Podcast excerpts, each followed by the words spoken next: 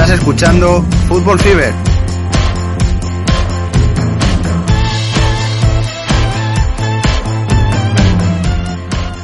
Hola, ¿qué tal? Fútbol Fiberos. Estamos a. Estamos a, martes, sí. Eh, no, no, estoy, acostumbrado a decir que estamos a martes, pero sí, estamos a martes 7 de junio de este 2022. Y estamos aquí para el programa 70 de la décima temporada de Fútbol Fever. Hemos hecho un poco los cálculos previos. Programa 637 de la historia de Fútbol Fever. Y un programa que cambiamos un poco la dinámica. Espero que hayáis disfrutado los podcasts de eh, los seriales de Serie A y de la Premier League. Programas amplios para esa persona que tenga tiempo ahora durante el previo verano para ponerse al día y un poco reflexionar lo que han sido las temporadas del fútbol italiano y fútbol inglés. Y eh, dicho sea, pues estamos por aquí para un programa un poco diferente porque ya entramos en esta dinámica un poco mm, de playoff mundialista, de repesca y de Nations League y alguna cosita más que ha habido, sobre todo noticias, ahora entraremos. Pero primero de todo, mientras el bueno de Don Chaparret eh, está haciendo aquí la comprobación técnica, dice que todo ok, eh, tenemos que saludar aquí al uno de los campeones de la tasa de Fútbol Fever, que es el bueno de Jesús. ¿Qué tal, Jesús? Hola, ¿qué tal, Javi? Un saludo, Chapa, y, y de nuevo de nuevo por aquí por Fútbol Fever, después de tanto tiempo. Después de muchos años, porque para quien nos conozca de hace poco, tú estuviste por aquí también colaborando en su, en su día hace bastante tiempo. Sí, ya hace mucho tiempo. Por desgracia, por, pues por temas de trabajo, familiares, pues tienes que ir dejándolo poco a poco y fue una pena. Para quien no te conozca, pues eh, para los del audio no lo podrán ver, pero para los del vídeo, pues puedes enseñar un momento la camiseta que llevas puesta, que es la de, pues, un, ¿cómo es? Sexa campeón, eh, creo, ¿no? Se dice así, ¿no? Seis veces campeón de la Europa League, que es el Sevilla. Y con el mismo color en blanco, pero eh, con los colores del Timao, tenemos aquí al bueno de Don Chaparret. ¿Qué tal, Chapa? Muy buenas, un placer estar con Jesús y compartir nuevamente. Creo que eran 5 o 6 años que no hablaba con él y me gustaba mucho el, el Premier Fever que hacía él. Estaba muy, muy curioso. Entraremos ahora un poco a, a, lo que ha sido un poquito todo, pero no sé si vamos primero con un poco el agradecimiento o vamos primero con Jesús. Aquí con Jesús, ¿no? Ya que lo tenemos aquí, ¿no? Pues bueno, sigues a varios equipos a nivel internacional. Uno de ellos es un equipo que, bueno, aparte del Sevilla, por supuesto, uno de ellos es un equipo que eh, ha estado compitiendo, que ha pasado de las penurias de categorías de, cuarta división incluso a casi desaparecer, a volver a ganar liga y en este año a jugar una final europea como es el Rangers. ¿Qué sensaciones te ha dado el equipo escocés? Bueno, eh, me quedé con las ganas de estar con vosotros después de la final porque me dijo Chapa, dice, si gana el Glasgow tienes que venir al programa y sobre todo por celebrar un título del Glasgow Rangers y del fútbol escocés. Pero bueno, por lo menos van asomando la cabeza, ya se ha, se ha quitado un poco la hegemonía que tenía vuestro Celtic, de que casi alcanzó las 10 ligas consecutivas pero bueno, bueno, por lo menos se van haciendo las cosas bien y espero de que en el aspecto económico no vuelvan a caer en el mismo error que les llevó casi a la desaparición. Sí, hubo una refundación de por medio, pero yo creo que es muy bueno. Al final lo que decíamos, que, que el Rangers de arriba va a hacer eh, que el nivel de la liga, el nivel del Celtic se esfuerce mucho más eh, y por ende, pues que sea una liga más consolidada, más eh, seguida, porque al final era una liga que eso antes, eh, desde fuera, pues se veía los old firms. Y así por lo menos, pues, sabes que en Europa pueden rendir y yo creo que esto puede servir para los dos clubes eh, que, puedan mejorar. Eh, es que, bueno, es que gracias al Rangers permite que el Celtic haya entrado en fase de grupos, que no tenga que jugar esas rondas previas de, de años atrás, que caías contra un Maribor, contra ya, ya, no recuerdo, pero algún batacazo guapo se ha pegado el Celtic en, previas europeas, incluso para caer a eso, a, la Europa League. O sea que sí, sí. Y de haber ganado hubiera habido dos equipos escoceses en Champions después de no sé cuántos años, y además uno de ellos en, en Bombo 1. Pero yo creo que no va a tardar esto, ¿eh? No, creo que en breve van a estar uno de manera segura, si siguen compitiendo, creo que el Celtic creo que habrá aprendido la lección de decir, sin el Rangers nos ha costado mm, sudor y sangre el, poder entrar en, Europa en cualquier año y casi que gracias a ellos pues también podemos estar compitiendo a más alto nivel y hace que tengamos que pelear más la liga. Sí, sí, totalmente. Al final el, Celtic gracias a esos puntos eh, la liga escocesa se sitúa en octava posición, también la debacle eh, que ha sufrido eh, Ucrania con la guerra y Rusia con la sanción, pues le ha favorecido hmm. pues que esta mejora y al final pues el pase directo, el campeón de Escocia que vaya directo a Champions, pues te asegura mucho dinero, entonces los dos clubes van a poner mucho jugador, mucho en juego por llegar a esa primera plaza, no solo por el título y por el honor, sino también que sabes que te va a dar una inyección de 20 millones eh, únicamente de Champions por ganar la liga. Pues el, el, cambio este de técnico a mí me pareció bien porque Después del cambio de técnico yo parecía que iba a venir un poco para abajo el Celtic después de la salida de Gerrard y se ha mantenido. Eh, yo, Brown Bosco, no sé si te gusta eh, o qué sensaciones o algún jugador favorito, porque Morelos, a pesar de. Yo creo que si no hubiera estado eh, lesionado el tiempo que estuvo, yo dudo de que la liga lo hubiera ganado el Celtic y, y para Europa también lo hubiera venido muy bien. Hombre, sí que es verdad que Morelos es un jugador diferencial en la liga escocesa y muy, muy, muy importante para la Glasgow. Pero, por ejemplo, siempre se, los últimos veranos se habla de alguna posible salida a un salto con un poquito más de potencia, una liga más potente. Pero yo creo que les echa más para atrás a los equipos el aspecto de cabeza de este chico que, que futbolístico por futbolístico. Igual para una Premier, pues un equipo, no sé, para un Norwich o un Watford de este año habían dado sobrado, pero sobradísimo. Pero, por ejemplo, no sé, un Benfica, un Oporto, un Sporting de Braga, yo creo que le vendría muy bien. Y encima por el tema de idioma. Hmm. Pero yo creo que es que echa mucho para atrás, pues que, lo hemos visto, que igual es el minuto 14 y te la han expulsado y encima es que hasta puede conllevar tres partidos de sanción. No sé, le veo muy problemático. Luego, respecto a lo que decías de cambio de entrenador, sí que Gerard le dio un poco más de, de nombre al equipo, les veías más asentado y sí que me temía de que se iban a ir más para abajo de lo que se han ido, pero por lo menos en competición europea lo hizo muy muy bien. También es verdad de que no tenía mucho fondo de armario como para poder competir en más de una competición. Quieras que no, el Celtic llevaba un ritmo muy alto. Mm. Y en los All-Fins de este año creo que los llevasteis vosotros, y no todos, la inmensa mayoría. Eh, no sé si fue este año o el año pasado, porque con esto de las ligas tan, tan juntas, pero yo recuerdo uno que el Rangers gana en Celtic Park después de muchísimos años. Hay un 1-2 o un 0-2, una cosa así. Y sí que dije, vale, pues ya aquí ya el Rangers ya se puede decir que ha vuelto y más cuando ya ha ganado la liga, o sea que... Pero sí, sí, yo coincido con lo de Morelos, siempre digo lo poco lo mismo. Eh, para mí es un jugador que, que, que, mucho carácter, mucha entrega, mucha mm, pelea pero a veces falla ocasiones muy claras en los partidos gordos. Eso también creo que su caché hace que baje. Y como has dicho, el tema de carácter, tiene que cogerle algún equipo, algún entrenador que lo tenga firme, que sepa que no se le vaya la pinza. También has empezado a decir equipos de Inglaterra y no sé por qué he pensado, digo, hombre, Morelos en un Barley. Ostras, ahí a pelear al barro o, en un Stoke de antes, de estos de partidos de, lluvia, de, de tirarse ahí a tapar un balón ahí en plan haciendo una, una entrada, o sea, lo hubiera encajado, sí, sí. Y luego también tiene gente joven en defensa. Eh, Balón eh, estuvo muy bien, también el otro central, este joven que tiene, eh, también, también ha cumplido francamente bien, el portero MacGregor de la selección ya cuarentón, pero ya aún sigue eh, rindiendo y al final Tavernier, hombre, uno de los jugadores fetiches de esta competición, tirando penaltis, un poco, pues es extraño que, esté en la Scottish Premier League porque tiene nivel, yo creo que para el nivel medio alto de, Premier. Sí, un, chico que sale de la academia del Newcastle o de la cantera del Newcastle, también por ahí. Y que igual Newcastle está pensando, oye, le llamamos de vuelta. Ahora tal. Tenemos al Trippier, es verdad, pero oye.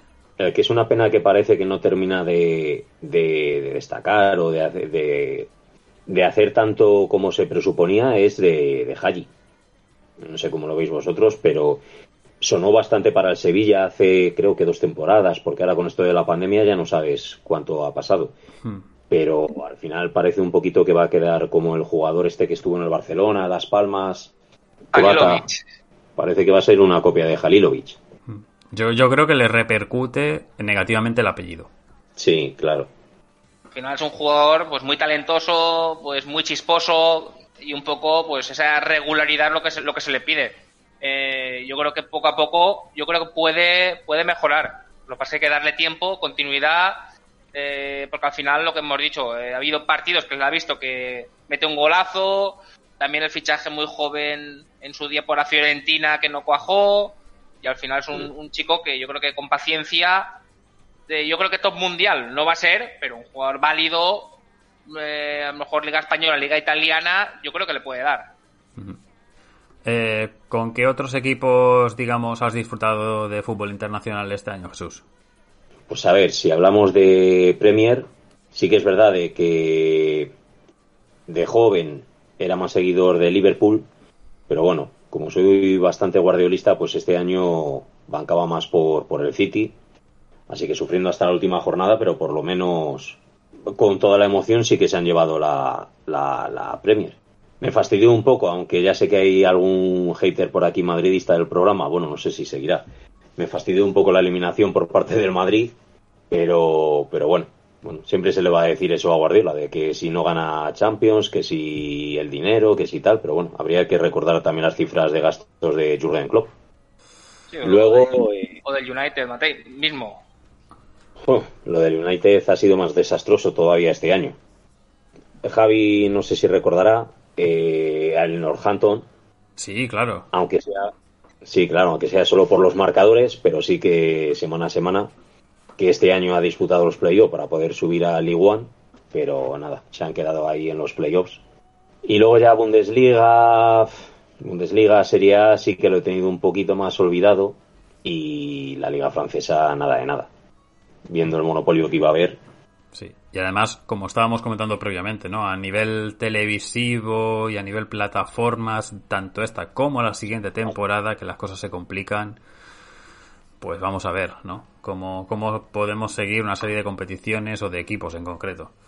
Es lo que decimos, que es que en Francia es una pena porque eh, que una liga que tiene el PSG, que con, el tirón mediático que tenga, que no se pueda visualizar en, aquí en España mismamente, pues es una pena porque al final a mí el PSG pues me, me da igual que lo hagan que no, pero la parte media alta, que jugadores muy jóvenes, liga denominada por ellos, liga de talentos, que no se pueda ver, o tengas que tirar de links, eh, streams raros, pues al final no está muy claro. ¿Alguna cosa más que se te ocurra, Chapa? Bueno, decirle que como un poco los pronósticos, en qué se basa, o si... Eh, Secretos, ¿no? Mira los partidos y mira el estado de forma, o sensaciones, o un poco cómo consiguió esa, la, esa continuidad de estar ahí arriba, porque al final hizo un buen tramo final que nadie se lo esperaba y al final en las últimas cuatro o cinco jornadas se, alzó ahí eh, al final para acabar segundo. Sí, sobre todo ha sido la remontada final. Eh, ¿Cómo lo hago? Pues, a ver, eh, como intentamos poner los partidos lo antes posible, pues entonces dispones de varios días para, para ver sobre todo la dinámica de esos equipos, cómo están, eh, qué resultados obtienen fuera o dentro. Y pero bueno, muchas veces también por curarlo tanto me he llevado alguna bronca porque, porque me he quedado resultados sin poner. Que fue un buen consejo. Esa bronca normalmente es de chapa, puede ser. Sí, sí, puede ser. Y la verdad es que igual he ganado gracias a su bronca porque, porque me dijo, pon todos los resultados del tirón y no les vayas poniendo poco a poco porque siempre se te olvida alguno. Y yo creo que gracias a eso entonces he obtenido los puntos a lo último necesarios. Que a mí me extrañaba porque entraba el, el, sábado y estaban puestos eh, hasta, el, hasta el 4. Luego entras domingo veías los 4 o 5. El, lunes a veces se lo olvidaba. Y no, no entendí esa táctica, pero bueno, al final eh, le ha valido. Bueno, era un poco por, no sé, por tener todos los días un poquito algo que mirar y que estar atento. Pues por eso lo hacía, porque digo, si lo miro todo el jueves o el miércoles, digo, ya me he quedado sin quit y casi hasta, hasta ver los resultados. Pero bueno, no era muy buena, no era muy buena táctica, la verdad. Bueno, pero gestión desde banquillo, ¿no? Un error en el 11, pero luego de repente, pues, eh, en las segundas partes arregla la cosa. No, eso, que mucho de suerte también ha habido. Si no, pues, con las quinielas me estaría forrando, pero va a ser que no. Claro. Yo hubo un momento en que me parece que eran dos partidos de Brasil en la última jornada y yo dije, espérate. Digo, espérate que llevaba yo como 15 puntos de ventaja y de repente y ahí con un Fluminense, con un derby de Fla Flu, me parece que era, en, campo de Fluminense y, y yo pensando, como, como, como se ocurra este resultado y, ocurra este otro, digo, digo, además, eh, number one, o sea que Sí, sí. Pero bueno, no sé. Con el Brasileirao que, que te adelanté por un punto o así, pero, pero nada. Después ninguno de los dos partidos brasileños los conseguí y además por eso empaté con, con Dani. Dani creo que acertó, los dos brasileños consiguió 10 puntos y empató contigo. Sí.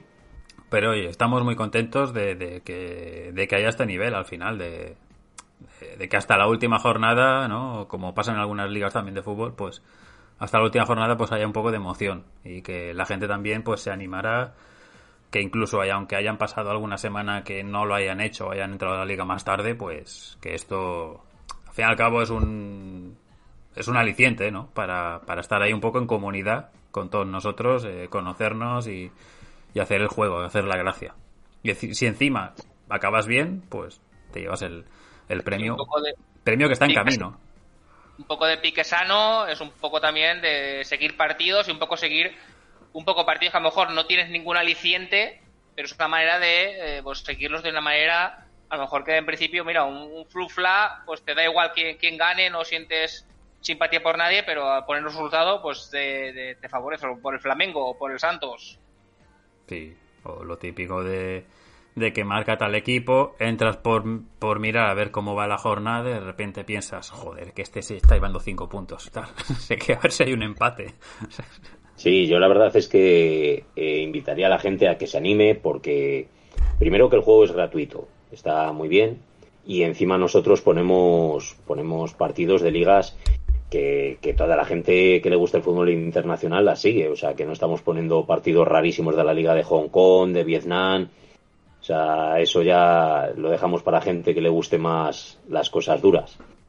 Pero, pero bueno, o sea, y encima es lo que dice Javi, eh, si alguna semana no lo has puesto o algo, la verdad es que luego puedes recuperar y te ves hasta, como ha pasado este año, hasta el último momento con opciones. Y encima, como no te supone ningún coste económico ni nada, que es para pasarlo bien, pues yo animaría a la gente que para el año que viene que se apunte más. Sí, Hay jornadas que hemos sacado aquí 5 o 6 puntos y hemos dicho qué horror, y otras que hemos sacado 25, 28 que hemos dicho no sé cómo, pero, pero esta semana ha ido todo bien. Y ahí recuperas un poco. Pues nada. Y además, la jornada. Exacto, es una forma de estar también al día de resultados, de una serie de partidos, de incluso de, un poco a nivel agenda. De que tú un martes, un miércoles hagas pronósticos y que sepas que el sábado a las 6 de la tarde hay un derby de la cuenca del Ruhr, por ejemplo. Bueno, pues cerramos. ¿Te parece Chapa Jackie Tip? Sí, correcto. Así que nada, pues. Vamos a comentarios, si te parece. Vamos a comentarios. Eh, creo que es de las veces que más tarde hemos hecho la sección de la voz del pueblo, pero claro, es que en realidad también tenemos aquí al pueblo. O sea, Jesús forma parte del pueblo, así que realmente esto va así. Eh, recordemos, eh, de los dos podcasts anteriores de la semana pasada, no sé si ya de alguno más atrás, eh, si no me estoy yendo muy atrás, pero si no, corrígeme, chapa. Me voy al número 68, que fue el del calcio, y aquí, pues Rubén Rozas nos, nos felicitaba por el programa, así que, bueno, pues muchas gracias, esperemos que lo hayas disfrutado también. Y luego... Rubén Rozas, también felicitarle porque el Valladolid ha subido que él también era de Valladolid, y estará contento porque Zlatan Ibrahimovic ha renovado por un año. Eh, sabemos que tiene una lesión grave y que en principio el salario va a ser un poco simbólico. Entonces, eh, muy buen compromiso del, del jugador sueco. Yo me estoy imaginando un poco una escena de Zlatan ya un un asesor en banquillo, más que nada un día que expulsen a Pioli porque hagan algo, o que o una circunstancia de una protesta, o lo que sea, y que vaya el segundo a ponerse ahí y que digas la tanch, deja, deja, ya me pongo yo aquí, ya me pongo yo a, dar voces. ¿De entrenador lo veis? no sé si a nivel táctico le da para, para estas cosas. Yo creo que motivacional lo que quieras. Pero a nivel táctico tengo un poco mis dudas. Por cierto, leí hace poco que, que Mañán, portero también del Milan ahora, eh, que le dijo algo así en su día cuando estaban en el PSG, eh, hace muchos años que era más joven Mañán, que se ve que le, chuta y le marca un golazo en un entrenamiento y le dice, eh, eres un portero de Herda, que empieza a poner por M la palabra. Entonces se queda así, la siguiente se la para y mañana le dice, eres un delantero de Herda. Y el otro se ve que se le quedó mirando y le dijo, vale, me has pillado, me mola. ¿Sabes? Como diciendo, tienes, tienes carácter, ¿sabes? No, no te has venido abajo. Y se ve que ahí empezó un poco una buena relación. Pero es que es así, o sea, los, los que están un poco para allá, tienes que entrar en su juego. Es un poco como los del baloncesto, los, los que son provocadores, un poco es lo mismo. Bueno, entramos otro comentario de LP Ino. Eh, y nos decía, saludos amigos de Fútbol Fever, me encantó este especial. Eh, espero que haya de, de más ligas. Eh, Busco un programa también de calidad como el suyo, porque hable de la liga. Muchas gracias, saludos nuevamente desde Chile. Y tú, Chapa, le respondiste que, que ahora mismo en sí, como formato podcast, eh, yo la verdad que tampoco conozco ninguno así que hable, digamos, como nosotros. Y es un Jesús, poco eso. que de mucho de podcast, no sé si sigue algún podcast eh, de la Liga Española. Es que a mí me resulta complicado. Estaba lo de Quintana, como he dicho, eh, pero bueno, al final cada cada equipo tiene su propio podcast, que es lo que lo que la gente requiere, pues el que es de los Asuna, pues el podcast rojillo, el que es del del Depor, pues el, el del Depor. Y el único que encontré de Spanish Football Podcast, que es en inglés, es el, el problema eh, a priori de que puede encontrar el Lino, pero bueno, si es un poquito de inglés, pues te puede venir bien. Que Jesús, tú no conoces ninguno de. Porque al final la gente a lo mejor oye las radios o la tarde de Quintana o, no, yo los podcasts me gustan mucho y de casi todos los temas, pero de la Liga Española cuando he intentado buscar algo lo veo demasiado o rollo chiringuito que se ponen a dar voces y a hatear a lo tonto o demasiado el podcast del Real Madrid todo bien o podcast Fútbol Club Barcelona, entonces eso no me gusta y la verdad es que de España no sigo nada. Que un podcast ideal que tratara todos los partidos por igual. Eh, no vamos a ir como nosotros, porque nosotros al final los, equipos, los equipos grandes le das más minutos, pero bueno, al final todos los partidos eh, los tratamos. Y de Liga Española no hay ninguno así que, que, traten. Así que sería lo ideal. O que conozcamos, si algún oyente conoce a alguno, Liga Española, en que diga, bueno, mira, le dedican prácticamente el mismo tiempo al Real Madrid Betis que al eh, Osasuna Celta, por ejemplo. Pues hombre, siempre es recomendable. Aquí todos aceptan. Eh, vale, se me ha olvidado, ahora sí, eh, dar las gracias a la gente que comentó, bueno, que dio like al, al podcast anterior, a este podcast, como John Barrena, Jesús, Javier Moreno, Héctor Navarro, Ronda Bandarra, Carlos Alberto Valdez, eh, Gerardo Prado, Álvaro, Rickman, Rubén Rozas, Ion, LP Hino, Juan Carlos Molero y Roger Wilco. No sé si Roger Wilco es la primera vez. Tengo, tengo mis dudas ahí. Cierto, Carlos Alberto Valdez también ha sacado especiales de, de premio y todo esto. Por si os habéis quedado cortos, pues ahí tenéis el fútbol vertical, pues más información. Exacto. Eh, de la misma manera, y lo he ido a comprobar, eh, del podcast 67, que fue el último que se hablaron de, que se habló de actualidad, eh, en este caso, pues las mismas personas que han sido nombradas también le dieron like en su momento, pero aparte hay unos comentarios, que es lo que a mí me, me faltaba ahí, y proponía John Barrena. ¿Qué os parecería una Supercopa de Europa a cuatro equipos? Dos finalistas de Champions, más el campeón de la Europa League, más el campeón de la Conference. El formato sería primero de Champions, o sea, campeón de Champions contra el campeón de Conference, y el, y el finalista de la Champions contra el de la Europa League. O sea, como lo que es más o menos la Supercopa actual de, de, España que, que, han montado por ahí. Eh, es que me parece injusto que el campeón de la Conference no juegue esta competición. Un saludo. Antes de que respondáis, Santi le decía que no le parecía mal la idea, que estaba bien tirada y que a la UEFA además todo lo que sea ganar dinero a base de retransmisiones televisivas le, iba a gustar. Así que sí que puede encajar. Eso sí, ya tardan en obligar a las ligas domésticas a reducir sus participantes y eliminar esas semifinales coperas a doble partido porque el calendario no da para más. Y eh, Chapa, yo creo que sería entretenido. Y encima, como decía Santi, y encima que le das a la UEFA un torneo veraniego de, de, de, tres partidos, dos semifinales, una final, ya fantástico. Sí, yo la idea que decía, que en vez de de cuatro puede ser de tres, que el de Champions va directamente a la, a la final y el de eh, Europa League y de Conference se hacen una semifinal. Por ejemplo. Al final lo, los grandes lo verían mejor porque juegan un partido menos y están en la final y pueden ganar más, más dinerito. Hmm. Jesús, ¿qué te parece así un poco, yo qué sé, hubiera sido un Roma-Eintracht en este caso eh, y una final contra el Real Madrid? Bueno. Madrid. Bueno, de cuando tenemos todo el mono veraniego de ver algo de competición, pues nos viene bien. Sí, sí. Y de la FIFA, vamos, ahí no pondría ninguna pega. Si está ya de vez en cuando haciendo incluso partidos del ganador de la UEFA contra el ganador de la Recopa América y cosas así, pues entonces esto más para tirarlo para adelante. Y bueno, eh, luego Dani González, previamente también, otro de los vencedores aquí de Taza, decía que eh, buen programa, que esta semana ha tenido un poco de desconexión, eh, pero que bueno, que se iba poniendo las pilas y que gracias una, un año más, en este caso también para, Jesús, por organizar la, la, porra del Kit Tip de esta temporada. Así que también gracias a, a Jesús pues, de parte de Dani. Y dicho esto, nos queda el último, sé que es un poco más larga esta sección, pero hacía días que no veníamos por aquí, y nos decía José Luis García Barta que, pues gracias por el resumen de final de temporada de Premier y que él anima a Aston Villa para la próxima temporada. Así que ya sabemos, pues un oyente más que es aficionado de algún otro equipo. Así que nos iremos acordando cuando sea posible de, de José Luis por el, por el equipo de Steven Gerrard. Aston Villa que tiene eh, gran poderío económico y en principio va, quiere armar buen equipo para el curso mm. que viene. Así que tanto a los nombrados previamente como también a Juan Rodríguez Pazos y no sé si hay alguien, creo que no, creo que el resto ya estaban, aparte de José Luis, eh, de los likes del último programa. Cerramos la parte de la voz del pueblo. Eh, Chapa, nos vamos a un apartado que viene cargado, que es el de noticias, fichajes, renovaciones, hay un poco de todo aquí.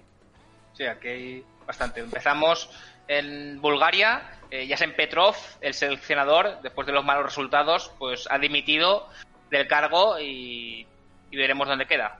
También en Bulgaria, eh, Alan Pardew, al Hombre. final, eh, eh pues est estaba el asesor del Chesca Sofía, se puso de entrenador del Chesca Sofía y ha dimitido de, de su cargo. También dijimos lo de Pogba y Lingard, que abandonan el club, como también lo abandona eh, la cassette del, del, Arsenal, le hicieron una despedida en Twitter bastante eh, bonita. Y otro que también abandona es Juan Mata, que parece que el Sevilla está interesado en su fichaje y veremos si recala la, Liga Española. En principio iba a ser para asesor, a principio, a final de año quisieron que sea asesor del, del United, pero se ve que desde la salida de Rangnick quieren hacer una limpieza total, empezar un poco de cero con el proyecto Ten Hag, entonces no le han dado margen para que se quede y supongo que también eh, Mata querrá seguir jugando algo porque lleva 3-4 años que básicamente está eh, pasando allí el, las vacaciones. Eh. Bueno, en, en Alemania, eh, la salida de Adolf Hutter, del técnico del Mönchengladbach, y eh, recala Daniel Fark, pues es ex técnico del Borussia Dortmund que estaba de ayudante y estuvo en los últimos cursos en el Norwich, Javier en un Norwich que desciende, en un Norwich que regresa y en un Norwich que luego a medio camino lo vuelven a, a echar. Pero bueno, al final, pues un entrenador que, que se ha habituado a equipos más bien eh, pequeños y ahora entrar a un equipo como los Potros, habituados a estar peleando en la zona europea y tal, creo que es un reto interesante. Eh, vamos a ver, ¿no? Siempre recordemos esa esa, esa, esa, foto, esa portada que le hicieron en el Norwich en su día de Farc, con las letras de Fargo, el fondo de la película y todo, me pareció fantástico. Eh, seguimos con los entrenadores. Jorge Jesús recala en Turquía, en este caso en el Fenerbahce, y al final, pues un trotamundos que ya lo recordamos en el Flamengo, últimamente el Benfica que no acabó la temporada, y ahora aquí pues le han prometido eh, mucho dinero y lo veremos en Turquía en un grande eh, de Estambul.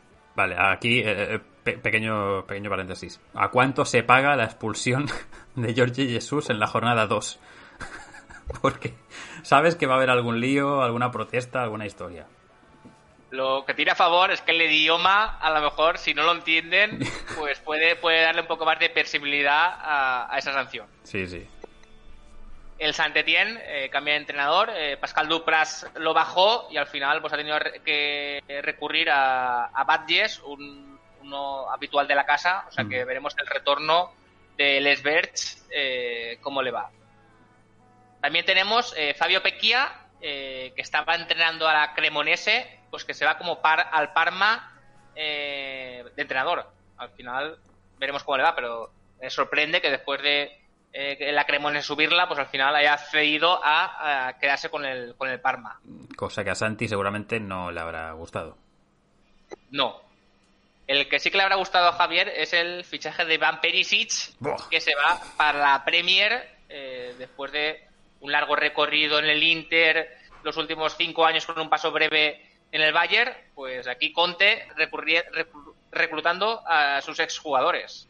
Si hubiera habido dinero por medio sería un auténtico win-win, porque el Inter saldría ganando económicamente y el Tottenham pues se lleva un, jugador que, que me gusta mucho y que lo encuentro válido para el 99% de, de los equipos.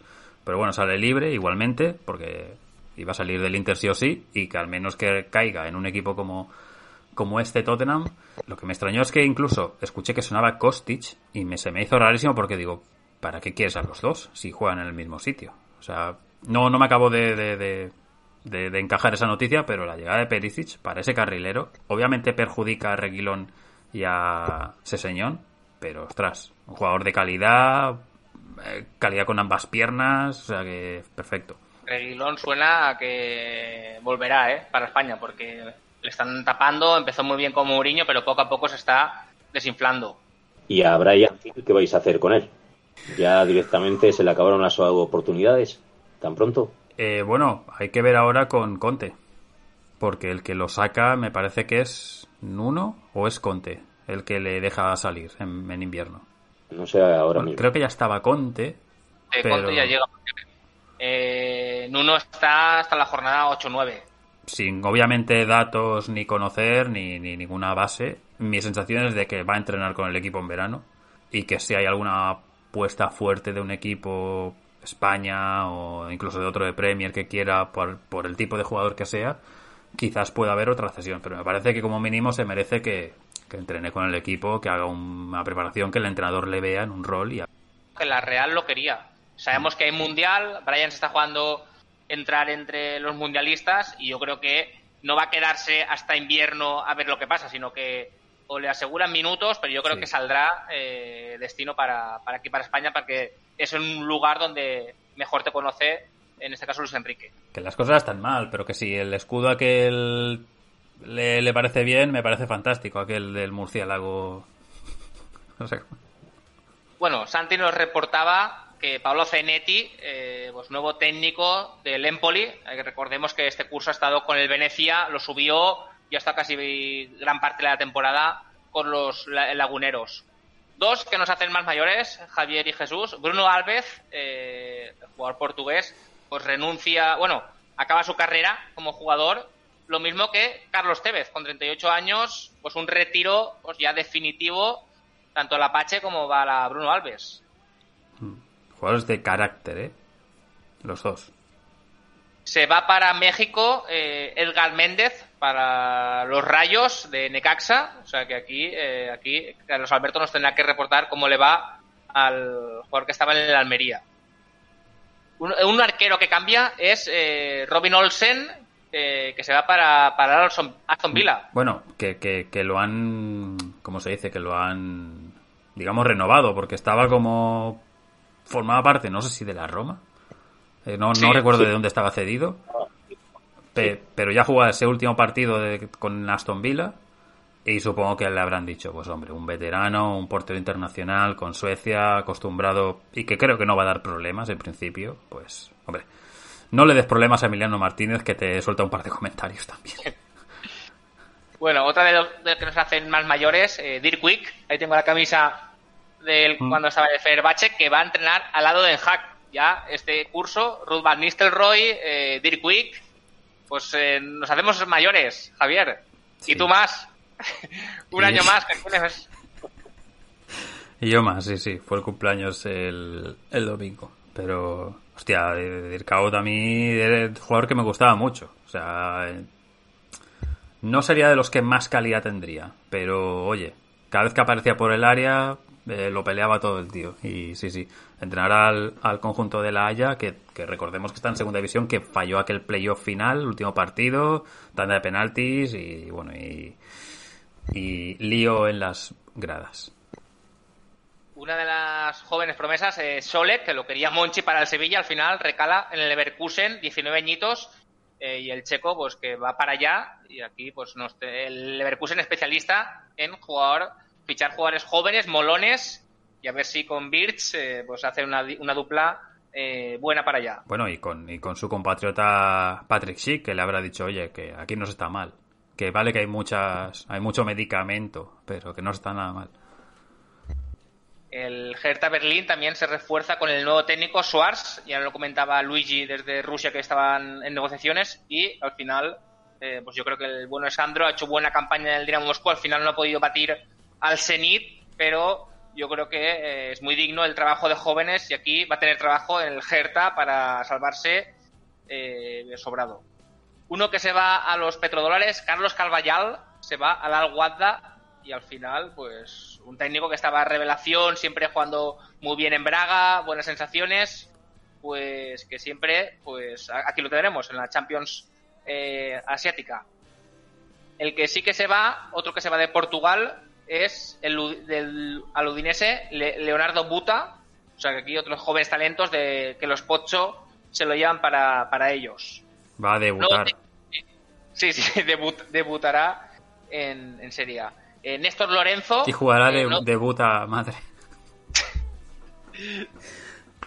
Néstor Lorenzo, eh, nuevo seleccionador de Colombia, estuvo de asistente en los últimos cursos y al final lo que sabemos que Colombia, mucha presión, eh, buenos resultados y al final eh, pues no clasificarse para el Mundial pues le ha eh, afectado. El que se va, el francés que se va a Australia, Roman Amalfitano, pues se va para el Wanderers. ¿Te acuerdas aquel jugador francés? Mucha calidad, buen golpeo, pues para las antípodas, que se va. Y bueno, de noticias más agradables a otras que menos, el Anzi Macascalá, ¿te acuerdas de aquel equipo que estaba Roberto Carlos, Eto, William?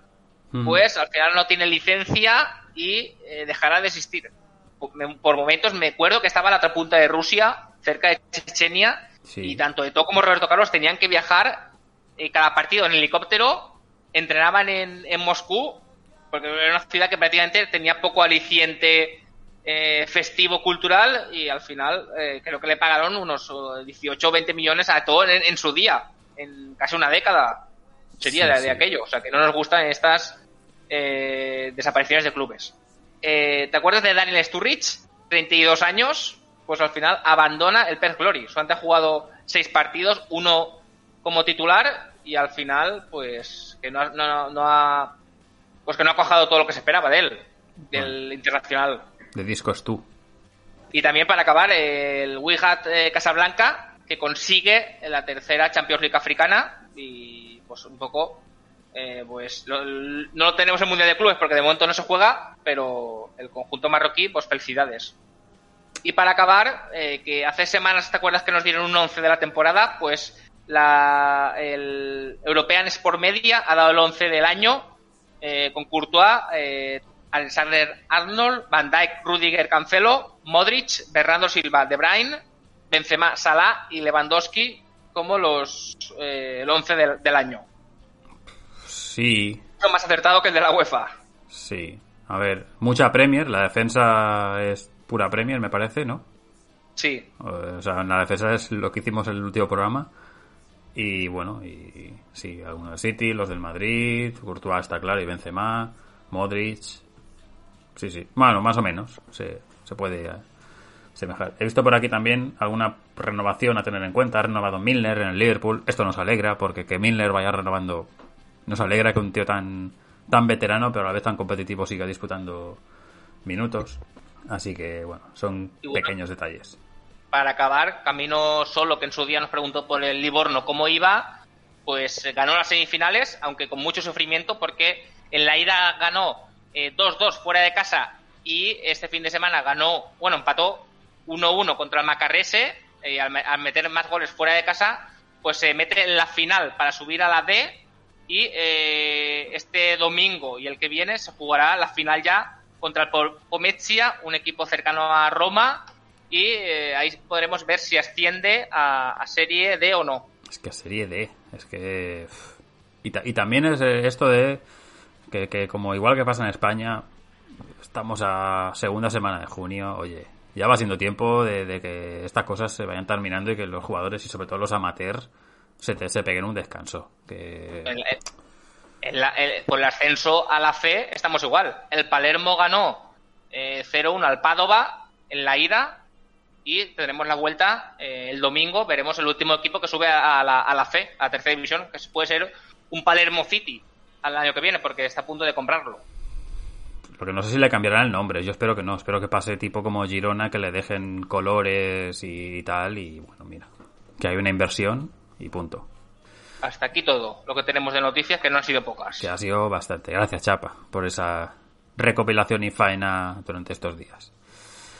Eh, pues nada, dicho esto, y ya que tenemos también aquí a... Normalmente nos llevamos aquí al Kit Tip, pero en este caso no, lo, hemos hecho ya previamente. Eh, nos vamos un poco a eh, recopilar cosas que han pasado y una de ellas ha sucedido hace pues podemos decir que una hora, que ha sido el sorteo de la fase preliminar eh, de la Champions 2022-2023.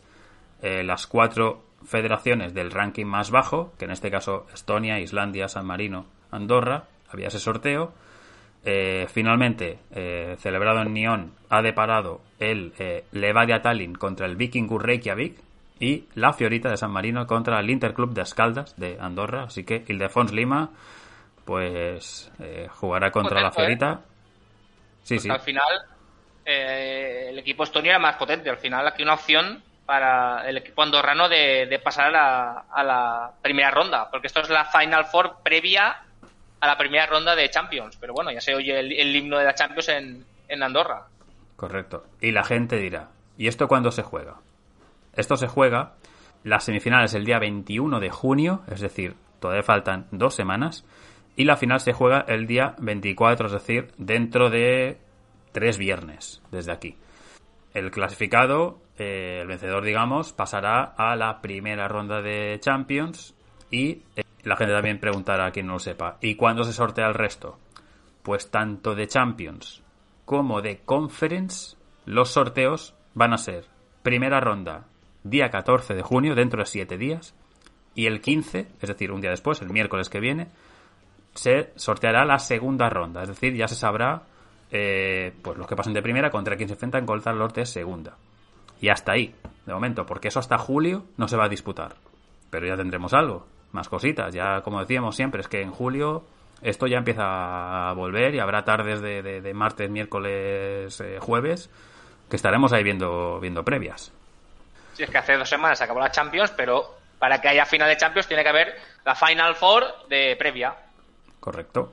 Así que comentado eh, este sorteo y explicado un poco para que la gente ponga un poco en calendario cuando regresa todo esto, nos podemos ir, si te parece, a lo que es eh, lo que más importancia probablemente tenía que ha sucedido estos días, que es el acceso al Mundial, en este caso la vía eh, europea. Faltaba, como bien sabe la gente, por decir una de las plazas, se enfrentaban en Hamden Park Escocia y Ucrania y venció el eh, conjunto de Ucrania por 1-3 y además con tantos de, de, Yarmolenko, Yarenchuk, eh, recortó McGregor y luego John Nick al final del partido pone el 1-3, pero mi sensación cuando vi el partido fue de superioridad del equipo ucraniano.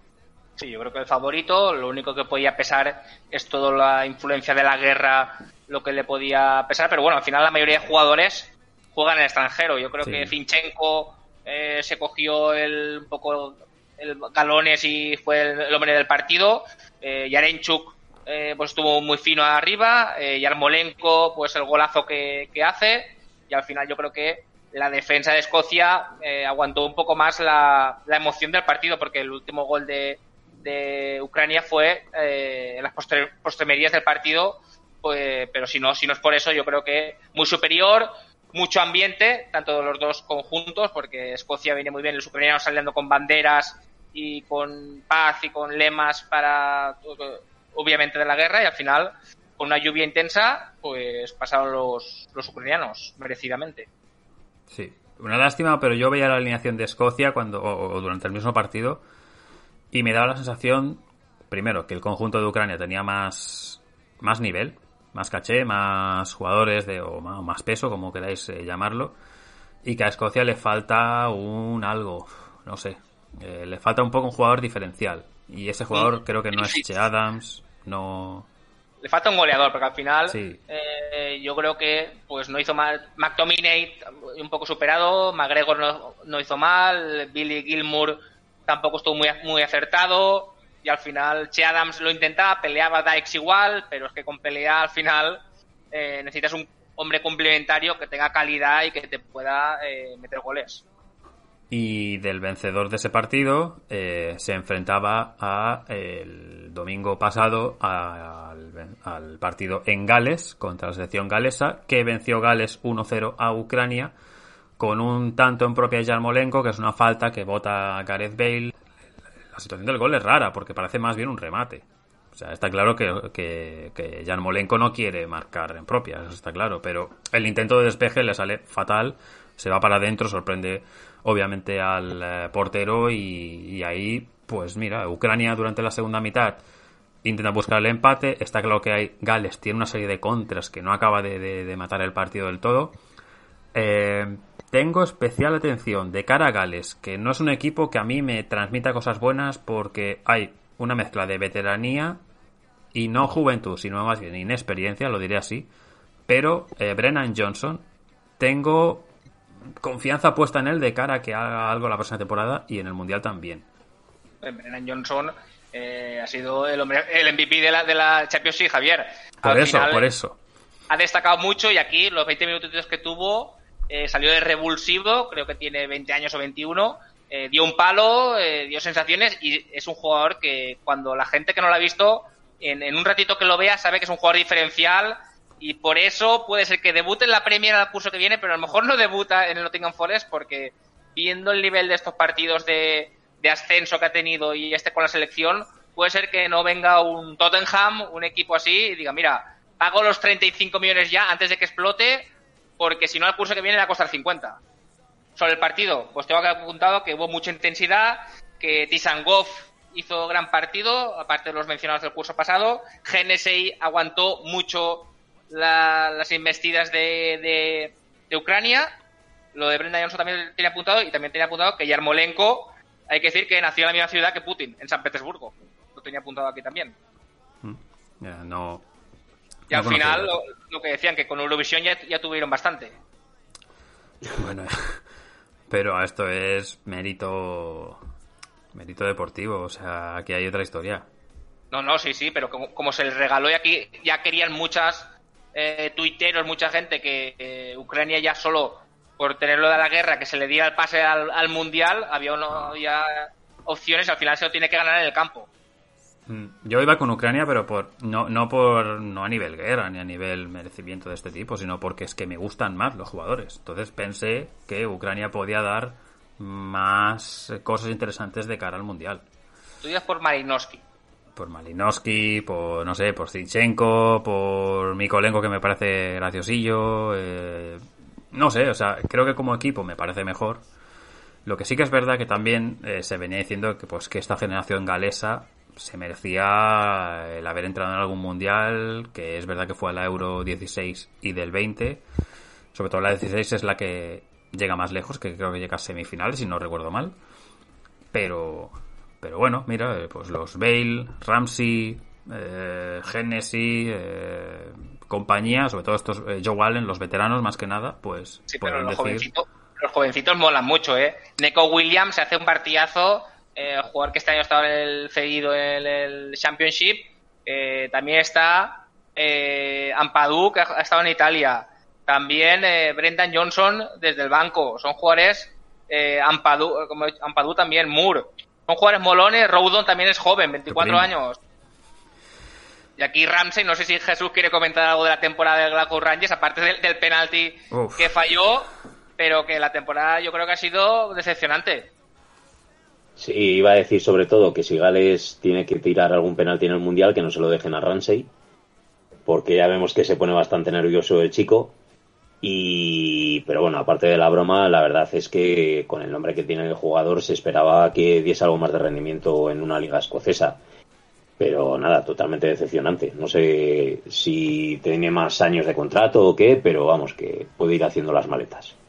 No, en principio está cedido por la Juventus y todos pensamos con el tema de adaptación, idioma, clima en, en, en Escocia iba a rendir bien, pero bueno, eh, yo creo que la Juventus se lo va a querer quitar de encima. Bueno, pues Gales accede al Mundial y por otro lado, lo ¿Y ¿En, qué que... grupo, ¿En qué grupo le toca, Javier? ¿Lo sabes? Eh, mira, te lo voy a decir de memoria. Creo que le tocaba el grupo B. A ver si me acuerdo. Con Inglaterra, con Estados Unidos Bien. y me falta una. Eh, ¿Quién era? Eh... ¿Irán? Dímelo tú. ¿Irán era? Irán. Pues Sí. Irán. O sea Oye. que habrá, habrá- habrá morbo porque Irán, Estados Unidos, ya sabemos la, la guerra política que tienen, y luego Inglaterra, Gales, al final son dos estados pegados, comparten un estado sí pero no, o sea que al final habrá ahí Sí. esa, ese duelos bonitos. Yo al final siempre los, los conjuntos británicos en mundiales y Eurocopas siempre los banco, básicamente porque hacen mucho espectáculo en la grada. La grada al final eh, siempre el grupo de animación es muy diferente como lo sienten al resto de equipos. Os hubiera gustado Escocia en un principio, pero yo creo que al final era la que menos nivel tenía de las tres. Pero bueno, Otra vez Escocia e Inglaterra en grupos. uf, Hubiese- hubiera sido. Pues sí, sí. Aquel gol de Gascoigne. Mm. Que por cierto fue su cumpleaños hace poco. Creo que ha hecho 55, creo que han sido. Aunque aparenta el pobre bastante más. Lamentablemente por su estado físico y lo que ha vivido, pero me parece que eran 55. Lo que ha vivido él en en 20 años, a lo mejor hay gente que en 200 no, no llega a vivirlo. Ya. Bueno, eh, pues esto por un lado, la, la eliminatoria, digamos, europea. Si nos vamos a la que se empieza a partir de hoy, la que arranca hoy, es un Emiratos Árabes Unidos, Australia. Esta es la del lado asiático y es a las 8 de la tarde, para quien escuche esto muy pronto, o si esto lo ve alguien más tarde, dentro de un rato. Y recordemos que el vencedor de aquí se la juega contra Perú. Sí, Perú que hizo un amistoso contra Nueva Zelanda en Barcelona el domingo. Y sí, Emiratos Árabes Unidos contra Australia. En principio Australia muy favorita. Juegan en, en Al Rayyan, en Qatar. Ya, ya, ya han ido a Qatar. Y Emi- Emiratos Árabes Unidos con, tiene ahí el Vasco Arrabarrena de técnico. Nacionalizó a Sebas Togliate, uno de los mejores jugadores de la liga que lleva siete años allí, otro argentino. Y al final, pues esto, quedan cinco selecciones en liza para dos cupos y veremos cómo quedan.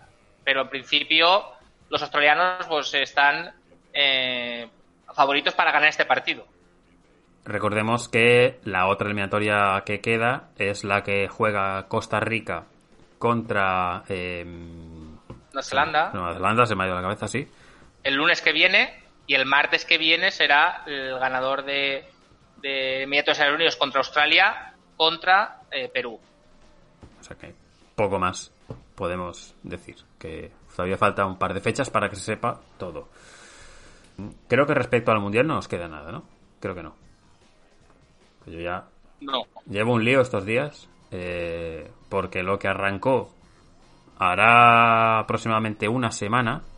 eh, bueno, hay que decir que lo que lo podemos decir de puntillas. finalísima. Sí. Si queréis comentar algo, 0-3 de Argentina y yo creo que muy superior y sensación, obviamente Italia tenía bajas, eh, pero sensación de muy superior, retirada de Chiellini además en el descanso un poco, ¿sabes? Pero bueno, sí, un poco feo porque lo normal es que lo hubieran aguantado la segunda parte con ovación y al final, pues lo que decimos, la escaloneta, pues que sigue en marcha. Al final Messi, el, el amistoso meterá cinco goles contra Estonia, vale que es Estonia, pero tienes que meterlos. Si eh, Messi se empieza a anotar, yo creo que Messi se está eh, guardando para el Mundial hacer todo lo mejor posible. Y encima Encima, pues eh, Argentina yo creo que son los favoritos y vienen con la vitola de ya la presión de que no ganas ningún título ganando la Copa América y al final buenas sensaciones. Hmm. Yo no sé cómo estará la cosa dentro de cinco meses, cuando arranque el Mundial, aproximadamente. Pero ahora mismo Brasil-Argentina, ojito, eh, que esto es un tópico muy de nuestra época, de, infancia, de oh, equipazo Brasil-Argentina. Ya sabemos que luego han tenido batacazos, alguna ha disputado alguna final, eh, alguna ha ganado, como el caso de Brasil, el 2002, por ejemplo. Pero mm, por plantilla, sensaciones que da y clasificación, Argentina y Brasil creo que parten muy bien para el próximo Mundial. Después de ese partido, que es el primer acuerdo que tienen eh, con y UEFA, pues también se van a hacer varios eh, partidos de la misma índole. el ganador de la Youth League el Benfica se enfrentará al ganador de la Libertadores Sub-20, el Peñarol, el 21 de agosto. Javier, apúntalo ahí para la agenda. También habrá de fútbol sala lo mismo. Se enfrentará pues el combinado argentino. Se habrá un, cuadrangular eh, entre Portugal y España contra Argentina y Paraguay en fútbol sala y en femenino igual. Pasará una finalísima europea eh, que se celebrará en julio en Colombia. Que surjan estas cosas me parece bien, porque son maneras de tener alicientes, partidos, tal. No sé hasta qué punto nos estamos pasando, ¿no? De, todo esto, pero bueno. Este acuerdo también va a hacer que, eh, pues, árbitros Pitana, por ejemplo, vendrá a pitar, como dice su apellido, algo a Europa. Mateo Laoz y el Martillo irán para eh, Sudamérica. O sea que estos acuerdos me parecen bien. Lo, que no me gusta es que excluyas a las otras confederaciones, porque al final estás subiendo el nivel eh, más partidos, más nivel, pero claro, al final, para eso está el Mundial de Clubes, para eso están eh, la Copa Confederaciones. Y al final la UEFA y la Comebol, pues saben que los que llevan los mejores clubes, pues al final lo que haces es un poco distanciarte del resto. Oye, ¿qué partido arbitró Mato Laoz precisamente? ¿Arbitró el de Escocia o arbitró el, de Gales? ¿O, fue la finalísima? Es que le vi hace poco no, yo lo, yo lo vi el domingo, estaba pitando el, Escocia, bueno, el, el, Gales. El Gales Ucrania, ¿no? Ucrania, sí, sí, sí. Es que me da la sensación de que si no sé qué árbitro pita el, encuentro y no juega un equipo español, de repente me encuentro siempre a Mateo Laoz. Y estaba, creo, Jesús Gil Manzano estaba de, asistente. Sí, sí, vale, sí, era ese partido, que también llovió bastante en Gales. Sí, llovió mucho y Mateo, a, eh, a mí, Mateo, a mí me, me gusta mucho no porque sea valenciano, pero creo que es un técnico, un árbitro de mucho nivel. Aquí en España ya sabemos cómo es la, la pues un poco que están todos posicionados Barcelona, Madrid y si no ya no vales. Pero yo creo que es muy bueno, la UEFA lo considera muy bien y desde el primer momento en ese partido que era muy tenso marcó el primer minuto dos o tres una primera tarjeta y ya los dejó claro a los jugadores que eh, no iba a perdonar nada y luego cuando acabó el partido incluso fue con Finchenko a abrazarlo, a decirle que darle pues eh, algún tipo de ánimo, que es un, árbitro que también cae muy bien los jugadores por eso, porque habla mucho, le suele hablar mucho de los nombres de pila a los jugadores, pues va mm. Eh, con Finchenko, pues le, dice, pues mira, eh, Finchenko, ¿cómo se llama? es que ahora mismo me pillas. no me acuerdo el nombre de pila. Punto Finchenko, pero, pero pues le, llama Finchenko y le, por, por el nombre, no como nosotros, vamos. Bueno, claro. Es trato diferente, sí. Vale, pues dicho esto, nos pasamos para la Nations League, que arrancó también el mismo día, con un partido que era el Polonia-Gales, para que Gales tuviera más días para celebrar el partido del domingo, eh, pero que, como quien dice oficialmente, arrancó el día 2, la mayoría ya de grupos, unos unos días, otros, depende de las ligas, recordemos, Nations League son cuatro divisiones, Liga A, B, C, D, y dentro de cada hay una serie de grupos. Obviamente aquí no vamos a estar hablando de cada partido tal porque Chapa, ¿a ti se te ha hecho un poco bola este momento de Nations League jornada 1-2? Porque yo ya confieso que para mí no ha sido un buen momento para empezar torneos después de una temporada tan larga.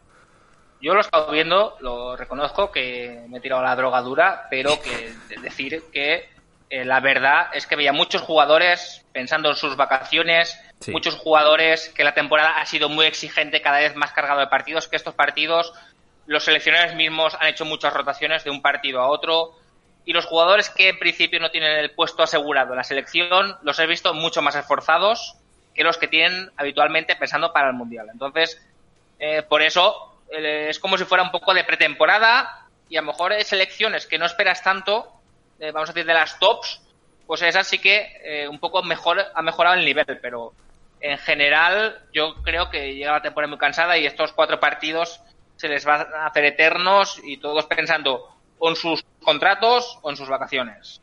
Sí.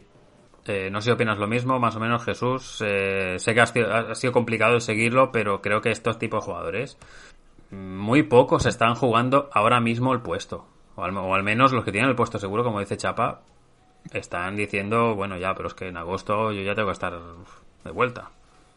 Yo creo que ahora los grandes jugadores vienen agotados de la temporada tan larga que hemos tenido, están deseando las vacaciones, algunos están pensando en posibles nuevos contratos y quien no tiene la cabeza en eso está pensando en que el Mundial está a la vuelta de la esquina y que no va a meter mucho la pierna en estos partidos, no sea que tenga una lesión y luego lo lamente.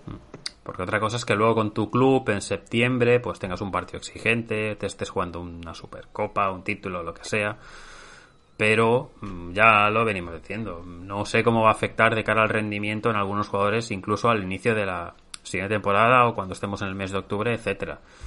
Eh, lo que está claro es que al no haber Mundial o Eurocopa, o, Copa América, o el torneo que queráis eh, de cada conferencia, pero sobre todo los, los más grandes, como un Mundial, se hace un poco raro, ¿no? Llegar a junio y que haya selecciones, pero que no sea un torneo como tal, sino que sea una fase de grupos. Esto hace que el aliciente de un Gales-Ucrania tenga el atractivo de que un vencedor de Emiratos Australia contra Perú pues tenga un atractivo, pero que un partido de jornada 1 de fase de grupos de incluso Liga A, Liga B, Liga C, la que sea, pues salvo que te llame por, salvo que te llame por para que no seguir un jugador, un equipo en concreto, pues cueste mucho de, ganar esa atención. Incluso es que el, mismo día que se jugaba el España-Portugal, eh, o el Francia-Países Bajos, yo no lo vi en directo, el España-Portugal lo vi por, por, por tenerlo algo de fondo, por así decir. Pero el atractivo no es ni mucho menos el que tienes en un torneo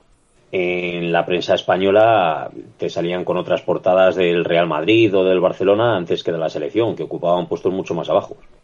Sí, lo que decimos es que la eh, al final eh, la Nations League a mí, me mola.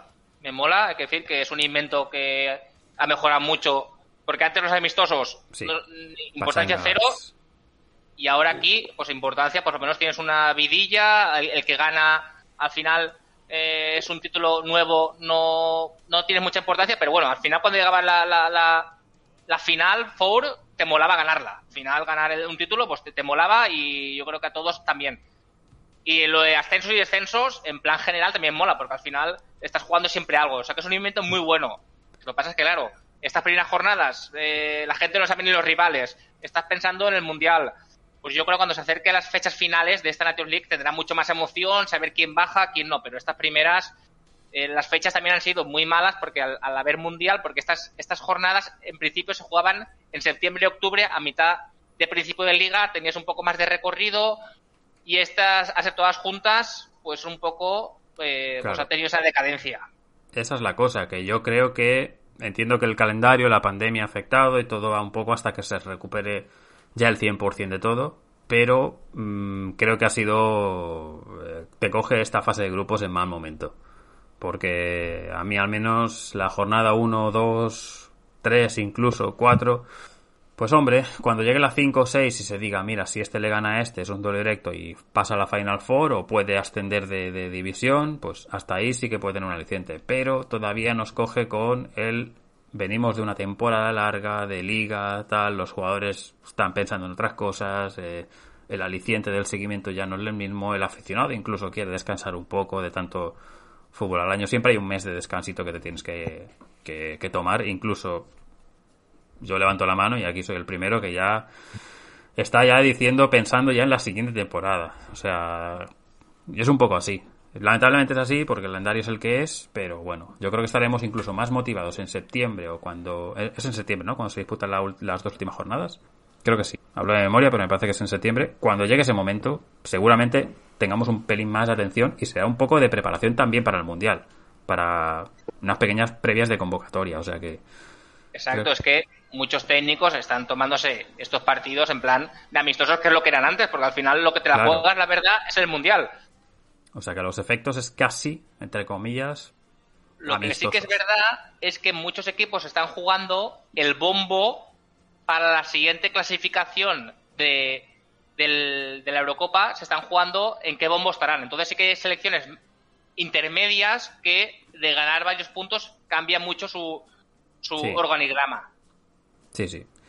Pero bueno, eh, entramos en detalle, hemos querido dar un poco la opinión porque entendemos que haya gente que, sí que esté motivada con esta Nations League, del, cómo ha quedado el calendario esta vez, y habrá gente que ni, ni sepa qué resultados ha habido, por llamarlo de una manera. Entonces, vamos a ir un poco eh, división por división, comentando cómo están los grupos. El eh, grupo 1 ahora mismo lo lidera Dinamarca, ha ganado sus dos partidos, ganó en Francia, 1-2 remontando, eh, y también ganó en, Austria, o sea, dos victorias fuera de casa. Eh, la última, además, fue en el día de, ayer.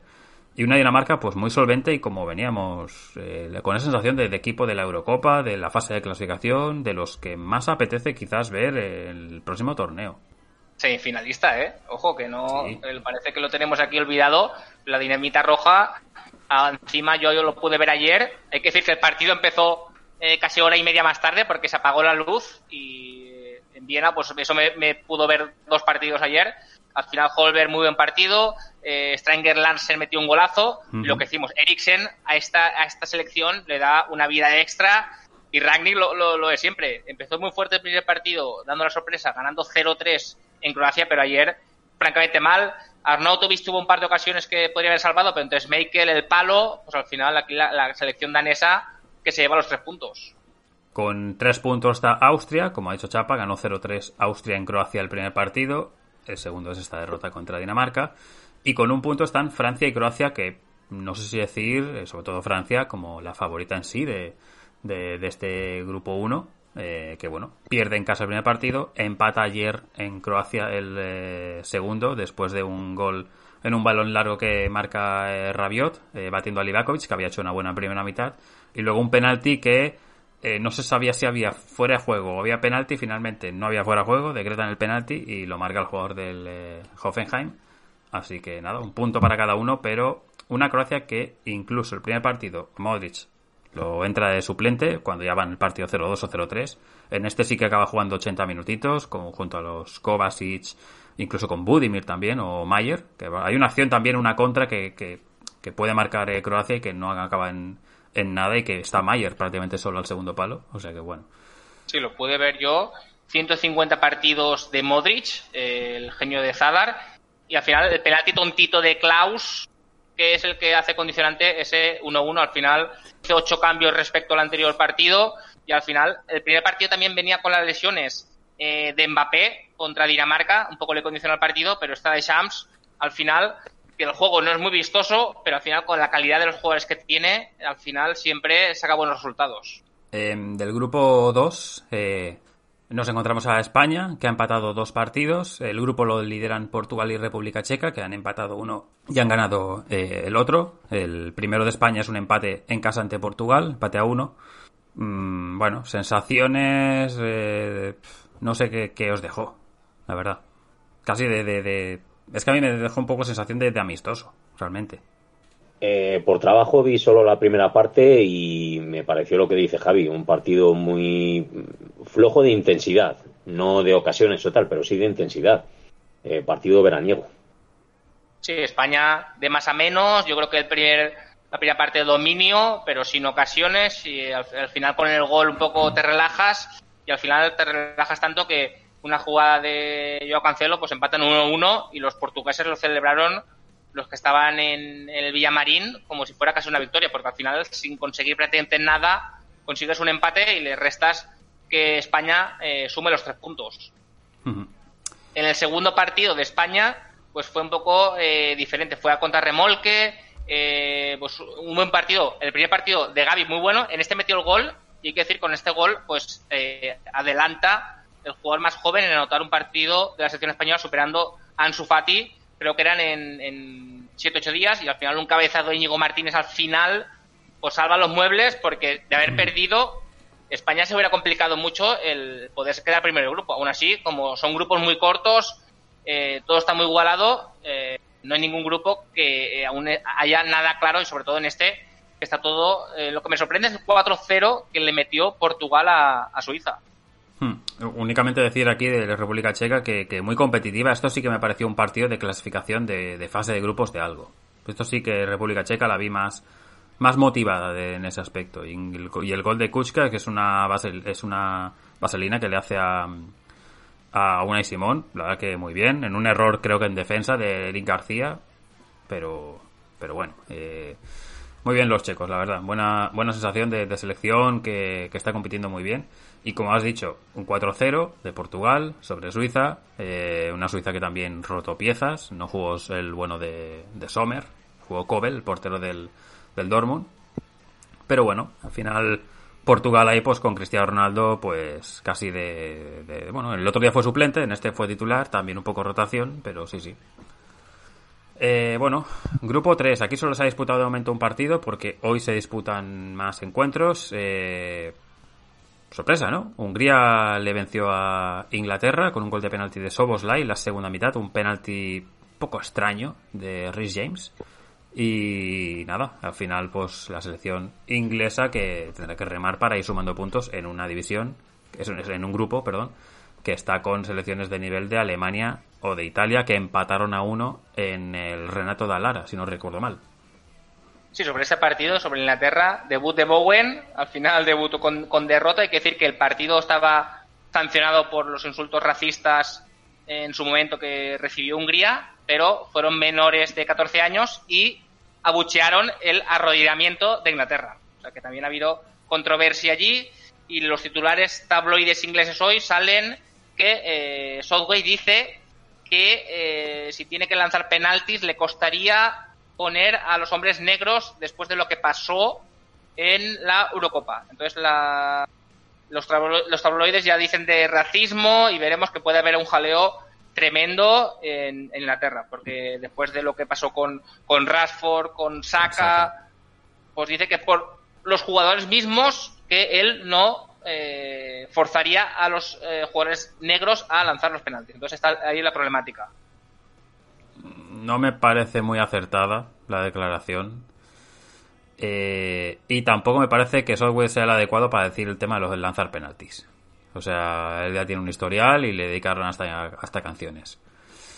No sé, pero, pero está claro que, creo que no, no, viene a cuento. Una cosa es que lo puedan pensar en el vestuario, que haya algún tipo de, nerviosismo interno en, algunos jugadores, pero creo que no son cosas que hayan tenido que salir a, a público y más de la manera que se hayan podido decir. Igual luego hay declaraciones que están cogidas un poco con pinzas y el vídeo dice otra... O sea, dice eso, pero lo dice de otra manera. Pero vamos. Eh, sobre el siguiente partido, pues ya veremos lo que dicen los tabloides. Italia y Alemania, pues Italia muchos cambios. Al final Mancini eh, puede rotar más ya que no tiene mundial.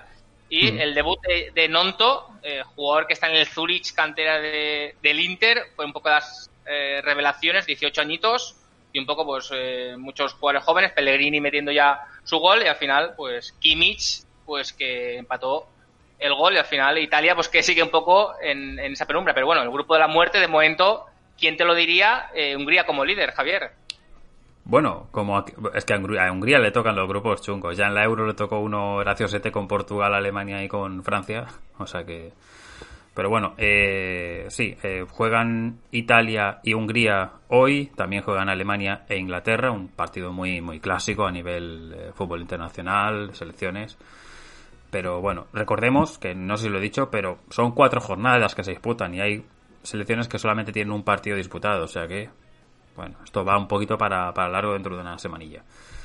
Eh, el grupo 4, pues también lo a País, Países Bajos después de golear y dar una sensación muy contundente y a la vez muy pobre en el caso de la selección belga en un partido obviamente aquí de, de rivalidad pero también eh, clásico por la cercanía está claro eh, pero que bueno, que Países Bajos se paseó en tierra belga y luego el que comentábamos antes, el primer día que adelantas Gales su partido, pero que lo pierde, lo pierde 2 a 1 en Polonia. Sí, yo pude ver el Bélgica-Países Bajos, pues al final un poco resultado engañoso. Al final, Bélgica tiene buenas ocasiones, que Zilesen está muy bien, y al final, a las contras, el equipo de Luis Van Gaal pues, eh, pues sentencia ese 0-4 en el 65, luego Batshuayi en el descuento mete, pero claro, no estaba Courtois, hay que decirlo, Lukaku se lesionó, estuvo pues jugando Eden Hazard, que ya sabemos lo que ha jugado el Madrid, Kevin De Bruyne jugando a medio gas, muchas rotaciones, y lo que se dice después de este partido, que hacía 25 años que no perdía eh, Bélgica ante su vecino, que siempre decimos la rivalidad que tiene, ya empiezan a decir que ese es el último coletazo de esta Bélgica, que no hay gente joven eh, que pueden venir por detrás. Eh, jugó como joven el único Onana, este jugador que en el día ha destacado tanto este curso. Pero aparte de eso, pues Roberto Martínez, pues parece que después del Mundial, pues el crédito se le puede acabar si no mejora. Al final, y Países Bajos lo contrario, al final, buenas sensaciones de Pay, eh, Berwin metiendo muchos goles, Frankie de Jong con su futuro incierto, y al final Luis Van Gaal, que un veterano, pues que siempre cumple. Hoy eh, se disputa Gales Países, no, mañana, perdón, Gales Países Bajos y eh, Bélgica Polonia. Y luego quedarán una serie de partidos todavía. Bueno, nos vamos a la Liga B. Aquí hay grupos que ni siquiera eh, están completados la primera jornada, porque es el caso, por ejemplo, de Escocia, que mañana disputa su primer partido contra Armenia, una Armenia que ganó a Irlanda 1-0 con un chute desde, desde fuera del área. Estuve viendo el, resumen del partido, el, disparo de Spersian. Eh, ante una Irlanda que, a mí ya me viene decepcionando tiempo atrás y que, bueno, está ahí. El otro participante del grupo, por cierto, es Ucrania. La pude, la, pude ver a Irlanda contra Caparrós ahí y al final resultado muy engañoso Javier. Eh. Yo creo que la primera parte domina bastante Irlanda, muy bien los Ogbene, los Parrot aquí Excel de Tottenham no sé si aún pertenece, y al final eh, Oleman muy bien, y al final la, pegada de Armenia, de Caparrós, que allí le van a hacer un monumento, porque al final, eh, pues muy buen ambiente también en las gradas, porque Irlanda siempre deja buen, buen recaudo. Lo que eh, habíamos dicho de Escocia antes, que faltaba gol en esta selección, pues de Irlanda opino exactamente lo mismo. Ocasiones, pero disparos muy, muy flojitos. Bueno, el eh, grupo 2, eh, eh, por cierto, ahora los próximos que se disputa es Irlanda, Ucrania y Escocia, Armenia.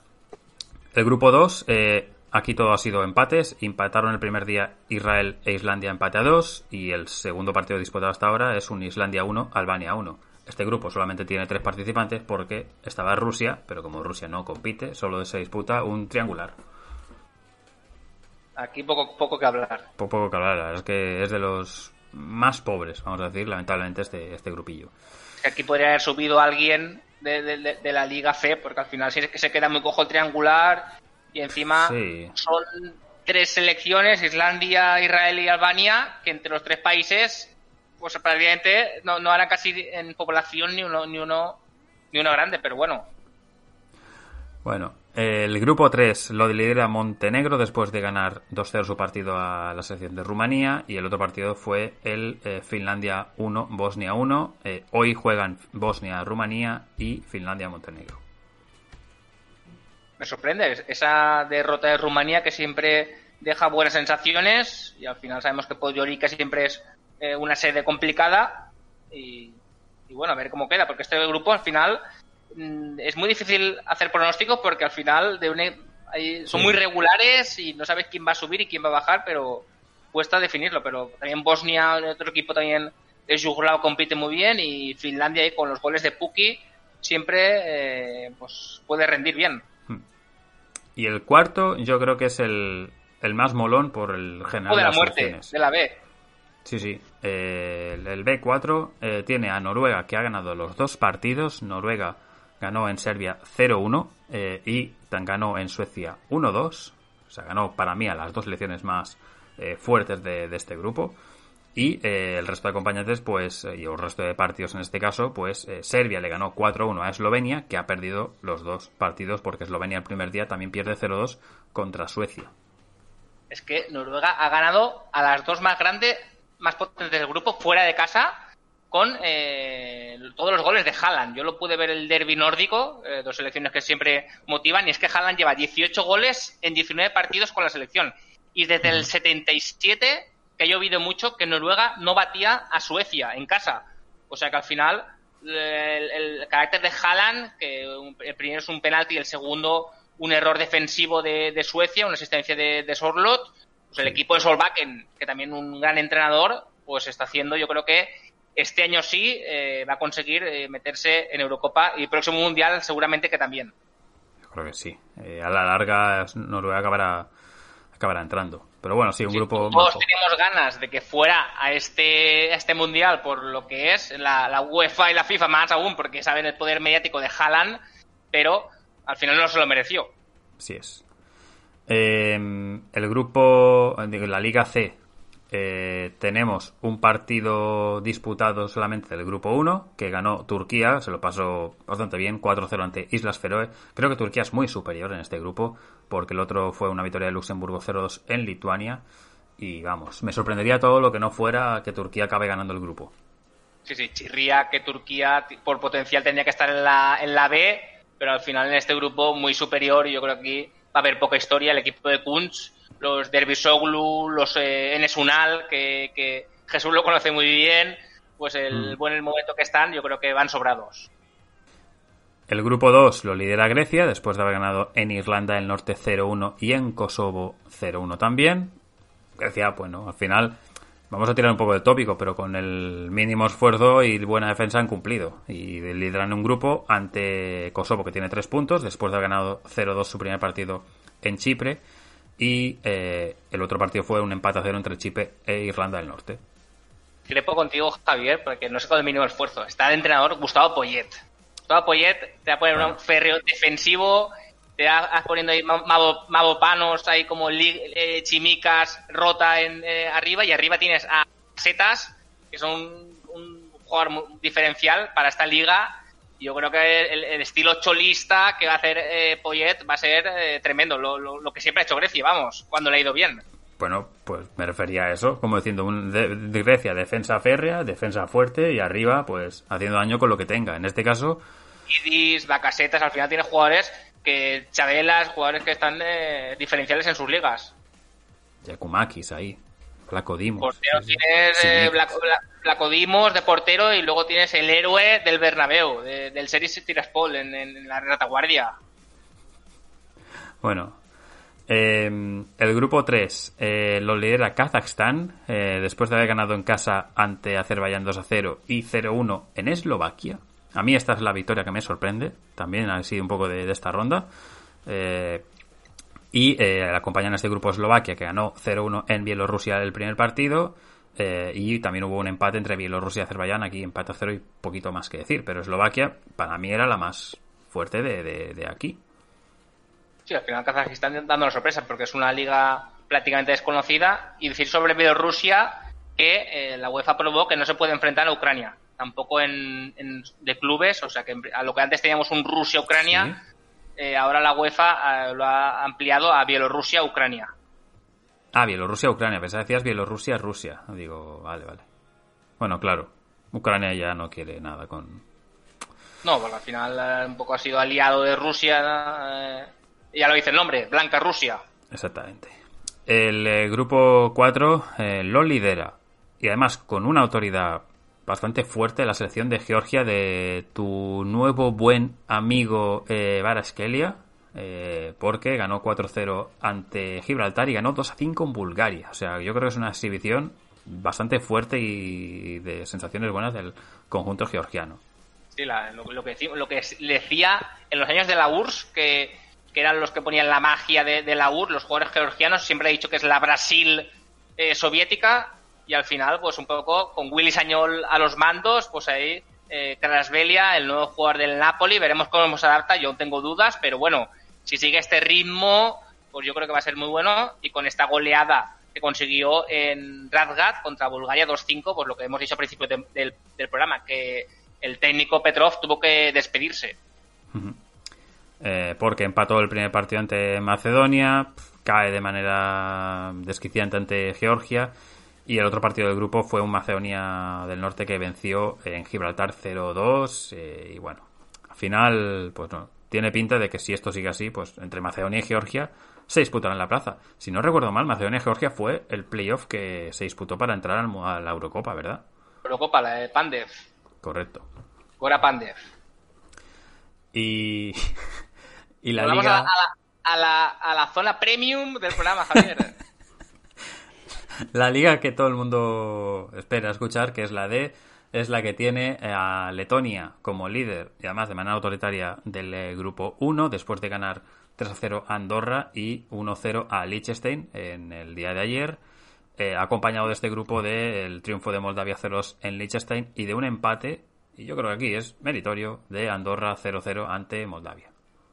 Eh, un poco aquí sin sorpresas, pero los letones yo creo que cenarían chuletones para conmemorar los seis puntos de, de que tuvo. Y Andorra, hay que decir que se salvó, bueno, salvó no, que jugó la, toda la segunda parte con un hombre menos, el equipo de Coldo Álvarez, y podría haber sacado un poquito más, pero bueno, al final un empate de Andorra. Pues estos partidos al final, yo vi un poco el, el del otro grupo, el partido que hubo, y no, no estaba mal del todo. Hacía un poco liga regional eh, con ambiente, pero al final te suena el himno de la UEFA y todo, está bastante curioso. ¿Te refieres al grupo 2 que lideran Estonia y Malta, que ambas han ganado sus dos partidos por 2 a 0 a San Marino? Ahí tengo la, la camisa San Marino, el, el, el, conjunto de menos nivel de la, de la UEFA al final. No, no, la de Malta, ¿no? ¿Decías? ¿No era la de Malta? ¿La que tenía? La de Malta, sí, la de Malta, está ah, ahí, vale. con la estrella. Sí, que San Marino el peor conjunto de, de, de la UEFA, claramente. Pero bueno, eh, pues hasta aquí este repaso así un poco express de cómo está la, liga, ya sabéis, pues cuatro jornadas, hay algunos que han disputado una o dos jornadas, o sea que todavía falta para que se vayan disputando el resto. Habrá partidos que estén eh, bien, habrá partidos de cierto atractivo, eh, de por ejemplo así a bote pronto, eh, aparte de los comentados, por ejemplo, veo por aquí también un Suecia-Serbia, que tiene también buena pinta, hay un Suiza-España. Próximamente el. el que todos los partidos se pueden ver en UEFA.tv, narración en inglés, si lo queréis ver, los hacen todos. Porque eh, antiguamente, en la anterior Nation League, sí que daban un partido por, por, por televisión cada día de los mejores, por los de la Liga A, pero aquí eh, en UEFA TV pues yo estoy viendo todo, todos, todas las noches veo un partido mientras ceno. Uh -huh. Sí, sí. No, no hay ningún canal, quitando los de España que lo dan en abierto. Eh, pero bueno. O no sé si alguno otro lo da por otro canal, creo que no. En este caso sí que no. Nada, nada. De momento pero, no. Pero bueno. Eh, bueno, pues hasta aquí Nations League. Eh, Voy a decir únicamente de sub-21 que se han ido disputando una serie de, partidos, están a punto de completarse ya las fases, hay equipos ya eh, clasificados, como por ejemplo viene siendo España o Alemania en su grupo o Portugal, la mayoría de las favoritas están eh, liderando sus grupos y están a punto de certificar algunas plazas, pero quedan una serie de partidos que pues en la agenda vamos poniendo los que son más interesantes de, ver que haya un segundo contra tercero. Aquí hay que decir que el primero de grupo accede al campeonato de sub-21 y el segundo jugará, pues, eh, si no me... Bueno, no, no creo que juegan, creo que se disputa una repesca, pero el mejor de ellos accede de manera directa. Si no, lo recuerdo mal. O sea que, bueno, ya lo iremos diciendo. Lo más destacado, como siempre, pues para la agenda, a quien le quiera echar un vistazo a algunos partidos 6 de la tarde, alguno incluso antes. En fin. Y, y que nos queda más. Nos queda en Europa. Así rápida, rápidamente, pues en Europa no. Si uh -huh. quieres, un poco en, en, África se está jugando la clasificación para 2023 de la Copa de África. Al final llevan una jornada. En el grupo A, por ejemplo, está Nigeria, no ha jugado. En el grupo B, eh, pues Burkina Faso ganó su partido eh, Cabo Verde. En el grupo C, eh, pues Burundi y Namibia empataron. El grupo de Malawi y Egipto eh, ganaron sus, sus partidos. Guinea perdió, que es un poco la sorpresa. El grupo E, eh, Javier gana, ganó el primer partido y empató el segundo contra República Centroafricana. en, Ghana metió Kudus, Afena Guián, el de la Roma, y Bukari, que sé que, que te gusta. Algeria también ganó su partido junto a Tanzania que empató. Mali ganó a Gambia. Eh, Costa de Marfil eh, también ganó su partido con buenos. En principio no hay sorpresas. Grupo I, Mauritania y Gabón empataron. Bueno, ganaron sus partidos. Y eh, el Congo y Sudán perdió. Aquí una sorpresa del Congo. En el grupo J, Guinea Ecuatorial ganó el partido, Javier. 2-0 alivia, que estamos aquí muy contentos con, esta, con este resultado. Goles de Tuami y Vicoro. En el primer partido había perdido contra Túnez. En el grupo K, eh, Marruecos aún no, no, ha debutado. Y el grupo L, Senegal debutó 3-1 eh, contra Benín. Y eh, ¿sabes quién metió los goles? Eh, un tal Sadio. Sadio, Sabio y Sadio, con B y con B pues metió los tres goles contra Benín y se convierte en el máximo goleador de la historia de, de Senegal. O sea que rompiendo récords, veremos dónde, dónde acaba, porque parece que el Bayern está tentándolo mucho eh, su salida del, del Liverpool. Hmm. Sí, no hemos entrado en tema de rumores y tal, porque entre los fichajes que había, la recopilación de mensajes, más lo que los rumores, bueno, pues un día suena un equipo por uno, otro a veces suena tal, esto a veces es un poco así, pero bueno. Bueno, breaking eh, news. ¿sí? Eh, Frank Kramer, nuevo técnico del Schalke Nurfia. Frank Kramer. Sí. Eh, a ver que lo ubique ahora mismo dónde estaba este hombre. Frank Kramer puede ser el que estaba en el Bielefeld, no. Eh, Greuder Furth. Vale. Paso, lo voy a buscar para seleccionarme. Entrenó al Mina Bielefeld Vale, al, algo me sonaba. Oye, mira, ¿ves? Eh, ha, sido, ha sido bien, ha sido bien. Sí, sí, sí. Estuvo también el Red Bull Salzburg Youth, eh, Red Bull Salzburgo, el director de, de fútbol base, Alemania sub-18, sub-20 sub-21, eh, Greder Fur otra vez, eh, Düsseldorf, o sea que tenía bastante recorrido. Uh -huh. eh, lo, que no, lo que no tienen ningún eh, nexo con el Salque, pero bueno, bueno. nuevo entrenador de, pues, pues oye, no sé qué habrá, cómo habrá acabado el asunto con el técnico griego. Aquello de, de la renovación automática, si subía, que no lo habían despedido realmente, que esto lo explicó Santi. Entonces, a ver si eh, se sabe o no, no, me he enterado al menos del, del, tema. Pero bueno, por ese aspecto, pues una noticia de estas que nos pilla así un poco en directo. No sé si ha habido alguna más así de, de breaking no, news. No, eh, ocurrió, estaba jugando, igual que se juega en Europa, la Nations League se juega en Norteamérica, uh -huh. en la CONCACAF, y un poco pues los partidos sí que son un poco underground, no vamos a decirlos, no vamos a entrar en detalles porque tampoco hemos visto ni seguido nada. Para Lo nada, que sí que no. se quiere es que en Sudamérica también se quiere hacer, uh -huh. y un poco con el nexo ese de UEFA quieren también meter equipos europeos, no sé si la Liga FEIDE ir para allá y que Argentina y Brasil vayan a la A, pero bueno, Pero- lo pero- revelante pero- fue Pero aquí mi duda es, pero si no tienen casi ni tiempo para hacer amistosos, que ya juegan 18 jornadas de clasificaciones. No, y encima viajes más largos. No sé, al final vale que Argentina o Brasil el 90% de la plantilla juega en Europa, pero eh, no, se, no se entiende muy bien. Pero bueno, pasa, eh, dos cosas eh, que quiero comentar, Javier. Una, en el partido entre Canadá y Panamá eh, se canceló el partido porque los, los futbolistas canadienses exigieron unos reclamos económicos de igualdad para el equipo femenino. Uh.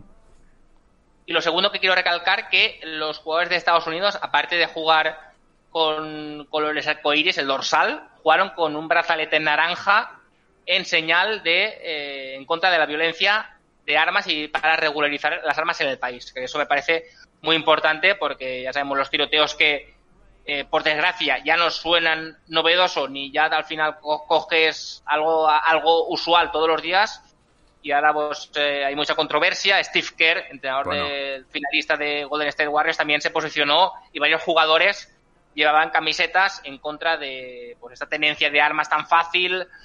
Eh, y aquí también yo creo que re, pues, re, re, pues, estamos a favor o recolsamos que, sí, que estas medidas se pueden sí. hacer. Sí, apoyamos que se puedan hacer estas, estas tipo de eh, fútbol, pues también sirva para estas in iniciativas para conseguir cosas sociales. Sí, sí. La rueda de prensa de Steve Kerr, quien no lo haya visto, no sepa de eso, es, es dura, ¿eh? es de una persona bien afectada porque además a él, a nivel familiar, le pasó en su momento algo relativamente parecido. O sea que... Steve Kerr siempre ha estado muy en contra y muchos sectores de la NBA. El técnico, eh, Greg Berhalter, al final que lo que dijo es que no se trata solo de tiroteos masivos que ves todos los días, sino que también de la violencia armada sobre niños, porque al final de todos los tiroteos sí. ocurren en institutos y en escuelas, que son niños que es que no pueden tener defensa, que eh, lo que alegan a veces es que, mira, que pueden eh, atracar en mi casa, ¿vale? Pero es que un niño no puede tener, al final, ¿qué, vas a tener? ¿Un control antimetales en cada puerta de colegio? No sé, no, no, se entiende. Al final, país de las libertades para muchas cosas, pero para otras a lo mejor no, no son tantas libertades. Así es. Bueno, eh, pues a nivel selección estaba ahora pensando y no sé si me estoy estoy mirando así un poco la agenda. Hay que decir que a nivel asiático se está jugando la fase de, grupos del eh, sub-23 de Asia. No la estoy siguiendo, la verdad. Aquí no engañamos a, a Sosi porque al final si no seguimos la competición por tiempo es lo que hay. Pero lo que sí que va a empezar ahora va a ser el inicio de la tercera ronda de clasificación a la Copa de Asia. Esto será a partir de mañana miércoles, creo que es. Eh, o miércoles o jueves, hablo de memoria. Pero es una cosa que los favoritos ya se han clasificado para la Copa Asia del 23. Únicamente es como una fase de grupos para los que pudieron entrar en una especie de repesca. Es difícil de explicar. No vais a ver selecciones como Corea, Japón, Arabia, Australia. Veréis a Jordania, veréis eh, Yemen, veréis eh, Indonesia, pero no van a estar. El resto es más que nada como un torneo clasificatorio para, para que entren como para complementar la Copa Asia del año que viene pero que está viendo cosas. Y ya está. Y esto a nivel agenda, pues eh, a lo más destacado puede entrar ahí. Lo que no ya es eh, demasiado, como dice Chapa, demasiada drogadura para nosotros cuando nos está costando seguir lo europeo. En principio decir al oyente que no vamos a dejarlo descuidado, que mínimo vamos a hacer dos programas más y eh, durante el verano, pues también haremos algo cuando nos reunamos, algo de previas o algo sin, sin una fecha fija, sino un hmm. día que nos reunamos. Bueno, hoy no tenemos nada que hacer, hemos visto algún partido de previas o juega a lo mejor algún equipo, una estrella roja juega la previa, pues vamos a comentarlo. O análisis de algún sorteo. Sí, sí. Pero que la gente sepa que eh, estamos ahí con la pila un poco desgastadilla y y que necesitamos también un pequeño descanso. Y yo creo que la, gente lo va a entender. la batería está en rojo. La batería sí, está ahí parpadeando, eh, como el coche de Fórmula 1 que ha utilizado toda la potencia durante todo el año y un par de curvas lo ves que parpadea, ¿no? Y que está ahí como de... Está cargando batería, está para intentar aguantar. Pues... Pues es un poco así. Y esta es la, sensación, es normal. Estamos a mitad de junio y lo que tenemos no es Mundial, no es Eurocopa y estamos cansados y en julio va a empezar otra vez todo de nuevo. Bueno, eh, para que, para que quiera seguir fútbol de nivel, pues ha, ha, venido la, Liga Argentina esta, esta, semana, que está Imanol se estará poniendo ya a tope eh, con la, primera jornada. Sí. Con derbis en Brasil por acabar, un poco, ya que llevo la camisa de Corinthians. Mira que ha ganado eh, nueve partidos ganados, cinco empatados y uno perdido. Y el único que perdió es el que pusimos en la porra y que puse yo que Corinthians perdía, el único que ha perdido y me fastidió bastante. Está Jonathan Caleri cuando a muy buen nivel, eh, siendo Pichichi, ocho goles en nueve jornadas, metió, empezó con ese primer hat-trick y al final pues una está jugadores interesantes. Eh, está Junior Moraes, el exjugador eh, ucraniano. También está William Borges, que hemos, lo hemos nombrado que estaba en el Chelsea y el Arsenal, jugadores fundamentales que están haciendo el equipo de Víctor Pereira, el portugués, eh, llevándolo como líder eh, con solo nueve jornadas. Dicho esto, yo creo que por hoy eh, ración suficiente para, para toda la familia Fútbol Fever. Y nada, Jesús, un placer que hayas estado aquí con nosotros. hemos estado un rato así agradable. hacía tiempo que no teníamos, bastantes años, hay que decir. Y espero que te lo hayas pasado bien y que pronto disfrutes de la taza cuando llegue. Está en camino, por lo que tengo entendido. Sí, sí, creo que, ya está cerquita. Bueno, muchas gracias por la invitación, eh, muchas gracias por el premio y después de tantos años se me hacía un poco raro estar otra vez aquí con vosotros hablando y no, no estar escuchándoos en el trabajo. Muchas gracias por la compañía que hacéis a mucha gente en el trabajo, en su casa, en los ratos libres. Y felicitaros por el trabajo que hacéis y, el buen programa que hacéis. Muchas gracias. esas palabras han, han llegado lejos y al final lo, intentamos hacer lo mejor posible y llegar a ese fútbol donde fuera de pues, grandes eh, amarillismos o grandes sensacionalismos y es un poco lo, lo que nos gusta, eh, lo que siempre decimos, el podcast que nos, nos gustaría a nosotros escuchar. Sí, correcto. Ojalá alguien de la Liga Española lo hiciera.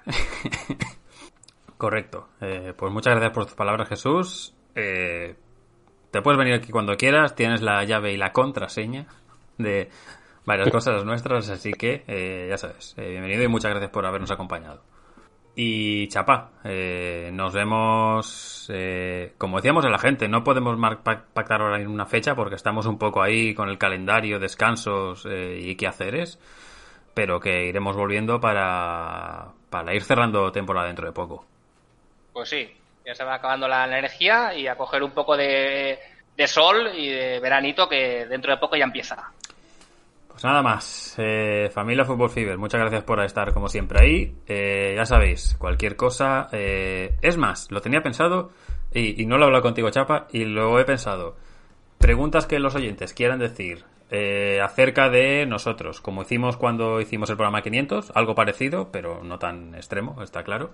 Pero si tenéis alguna cuestión de, oye, ¿cómo hacéis para ver cosas? ¿Qué sensación tenéis próxima temporada? ¿Qué tal?